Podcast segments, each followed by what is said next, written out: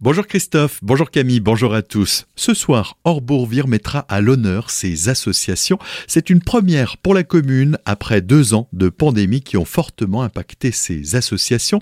La ville va dévoiler son projet associatif. On en parle avec Arthur Urban, adjoint au maire en charge de la vie associative. La commune d'Orbourvire a souhaité euh, mettre en place un projet associatif pour, euh, pour les associations de la commune car elles ont subi de plein fouet la crise sanitaire de la Covid-19. L'objectif c'est qu'à après euh, quasiment deux années euh, sans, sans, animation, qu'elles puissent pérenniser leurs activités. Et la soirée des associations, qui est la première soirée des associations organisée ce soir à Orbourvire, et de leur permettre de pouvoir communiquer entre elles, de pouvoir se retrouver, de pouvoir échanger, de pouvoir échanger sur leurs projets. Et la commune d'Orbourvire souhaite être l'interface entre chaque, euh, pour, pour l'ensemble des associations et leur permettre d'avoir un, moment un espace pour se retrouver. La commune d'Orbourvire est bien évidemment engagée depuis tout temps aux côtés de ces associations. Nous avons à cœur, à travers différents projets, de les impliquer dans la vie de la commune et notamment là, une journée des associations qui sera organisée en juin 2023. Des propos recueillis par Jérémy Ranger. La municipalité souhaite accroître son aide en direction de ces associations. Elle prévoit par exemple d'offrir des formations à leurs dirigeants ou encore d'accentuer leur communication. Cette rencontre aura lieu à la salle des fêtes à partir de 19h et elle devrait réunir près d'une centaine de personnes. Le groupe Hartmann, spécialisé dans les dispositifs médicaux et les protections d'incontinence, vient de dévoiler sa toute nouvelle chaîne de production de pansements hydrocellulaires très techniques pour un montant de 25 millions d'euros sur son site de Lièvre. Un investissement qui intervient alors que l'entreprise fête ses 50 ans d'implantation de son usine en Val d'Argent. Depuis ce début de semaine et jusqu'au 13 mai prochain, le revêtement de la RD 1083 autour d'Erstein est en pleine réfection. C'est un investissement de 500 000 euros engagé par la collectivité européenne d'Alsace en charge de la gestion du réseau routier. Un revêtement anti-bruit sera posé afin de limiter l'exposition sonore des habitations situées en bordure de l'axe routier.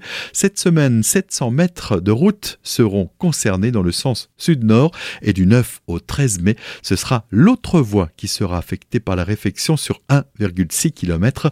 Des ralentissements sont donc à prévoir pour cette durée des travaux. D'importantes perturbations également à prévoir au centre-ville, à Colmar, du côté de la rue de la Sème et de la route de Bâle, où des travaux d'extension et de raccordement du réseau de chauffage ont débuté ce lundi. La route de Bâle est barrée à la circulation dans les deux sens, mais les accès à deux commerces, la pharmacie et le fleuriste, restent possibles. La rue de la Sème est pour sa part fermée entre la rue des Roses et la route de Bâle. Le stationnement y est interdit pendant la durée du chantier. Perturbation également dans le quartier sud de Colmar en raison là de travaux de renouvellement du réseau et des branchements d'eau potable. Des restrictions de circulation et de stationnement sont à prévoir rue de Verdun sur le tronçon compris entre la route de Roufac et la rue Schlumberger pendant deux mois une après-midi pédagogique vous est proposée à Münster.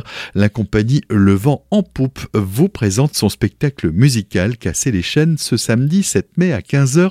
C'est à la médiathèque. Pour en parler, on écoute Virginie Schelcher. Il s'agit d'un spectacle musical proposé en duo avec Dominique Zinderstein à la guitare et au chant. Il s'agit d'un spectacle thématique qui traite de l'esclavage, des libertés et comme fil conducteur la vie et l'œuvre de Victor Schellcher, qui a donc fait abolir l'esclavage en France en 1848.